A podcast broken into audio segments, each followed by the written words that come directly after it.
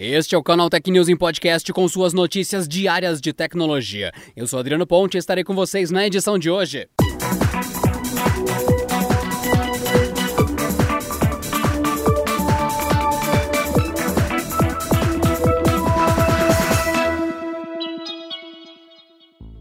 A Realme já tem data para começar a vender oficialmente seus primeiros celulares no Brasil, dia 15 de dezembro. Mas os aparelhos já estão em pré-venda em alguns sites do varejo nacional, apesar de ainda na modalidade envio internacional. A reportagem no Canal Tech encontrou dois modelos de celular, os Realme 7 e 7 Pro, e mais o fone de ouvido Buds Q na americanas.com, registrado sob a Realme Official Store. Os produtos estão na categoria Mundo, de envios internacionais, e podem gerar taxas ao consumidor quando o produto chega ao país. O link para o Buds Q foi publicado pelo perfil oficial da empresa no Twitter. Mas o mais interessante é outra informação presente nos anúncios dos Realme 7 e 7 Pro. Os aparelhos estão marcados em pré-venda, mas já possuem uma data fixada para o início das vendas de verdade, exatamente o dia 15 de dezembro. O prazo de entrega, inclusive, considera esse dia para calcular o tempo até o recebimento do produto.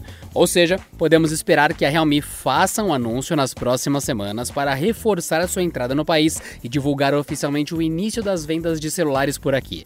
Em contato com o Canaltech, a empresa justificou que as vendas foram iniciadas com envio internacional para atender aos pedidos dos fãs.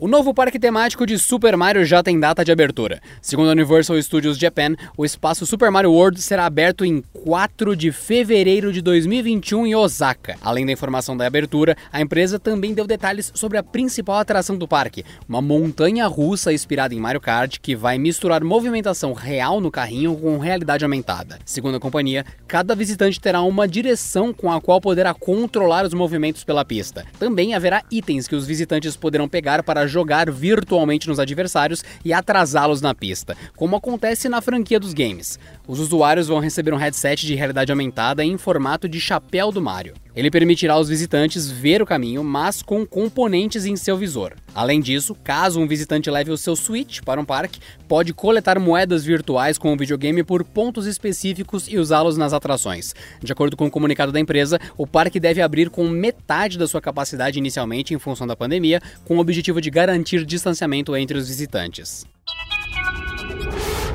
A fabricante sueca Ericsson divulgou um relatório com as perspectivas para a adoção do 5G, destacando que a nova tecnologia alcançará uma cobertura de 1 bilhão de pessoas já nesse ano. A empresa divulgou ainda uma estimativa de 220 milhões de assinantes da quinta geração, número que deve chegar a 3,5 bilhões em 2026. As previsões da companhia sueca apontam ainda que a velocidade de adoção do 5G será ainda maior que a do 4G. Entre os fatores apontados para a popularização estão o forte investimento da China na nova geração, além da pronta adoção por operadoras e fabricantes de aparelhos. Mesmo com a rápida adoção inicial dos chineses e sul-coreanos, o 5G deve ganhar força mais rapidamente nos países da Europa Ocidental e Estados Unidos nos próximos anos. Enquanto a tecnologia deve responder por 66% dos acessos do Nordeste Asiático em 2026, a participação das redes de nova geração deve ser de 68% nos países europeus e de 80% na América do Norte, segundo a Ericsson. Para a América Latina, o 5G deve tomar espaço principalmente das conexões de segunda e terceira geração,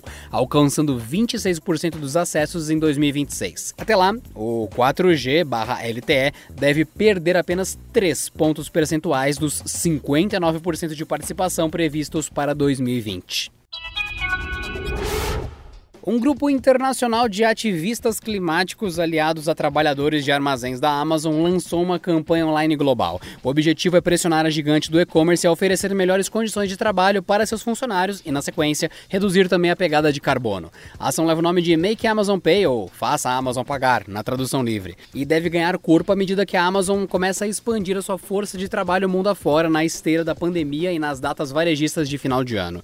A campanha foi lançada na Black Friday e traz uma lista de exigências para a Amazon. Isso inclui aumento de salários para os trabalhadores em seus centros de distribuição, extensão de licença médica remunerada e permissão para trabalhadores se organizarem em sindicatos. Além disso, a ação também incumbe a Amazon de se comprometer com emissões zero de carbono até 2030, além de pagar impostos integralmente nos países onde a atividade econômica real ocorre. A Make Amazon Pay traz uma série de entidades internacionais, entre elas a Progressive International, Amazon Workers International, 350.org, Greenpeace, entre outras. A primeira manifestação começou em uma greve em Sydney, na Austrália. Outras ações estão planejadas para acontecer nas Filipinas, Bangladesh, Índia, Alemanha, Polônia, Espanha, Luxemburgo, França, Grécia, Reino Unido, Estados Unidos e outros. Um dos maiores sucessos da Netflix, The Crown, levantou preocupações quanto à representação da família real britânica e sua história. De acordo com o site CBR, o governo do Reino Unido está pedindo à Netflix uma isenção de responsabilidade aos episódios. Com isso, as autoridades querem deixar claro que as caracterizações e os eventos retratados são fictícios e não devem ser levados como acontecimentos reais.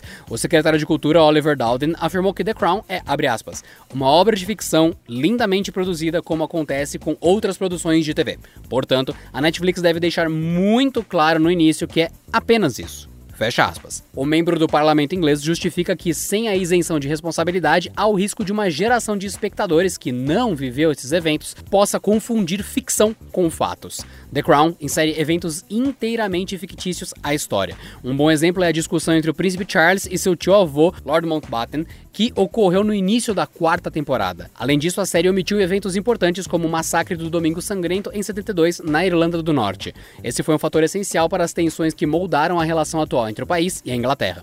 E por hoje é só, pessoal. Nos vemos na próxima edição do Canal News Podcast. Até lá! Este episódio contou com o roteiro de Rui Maciel, edição de Vicenzo Varim e editoria-chefe de Camila Rinaldi.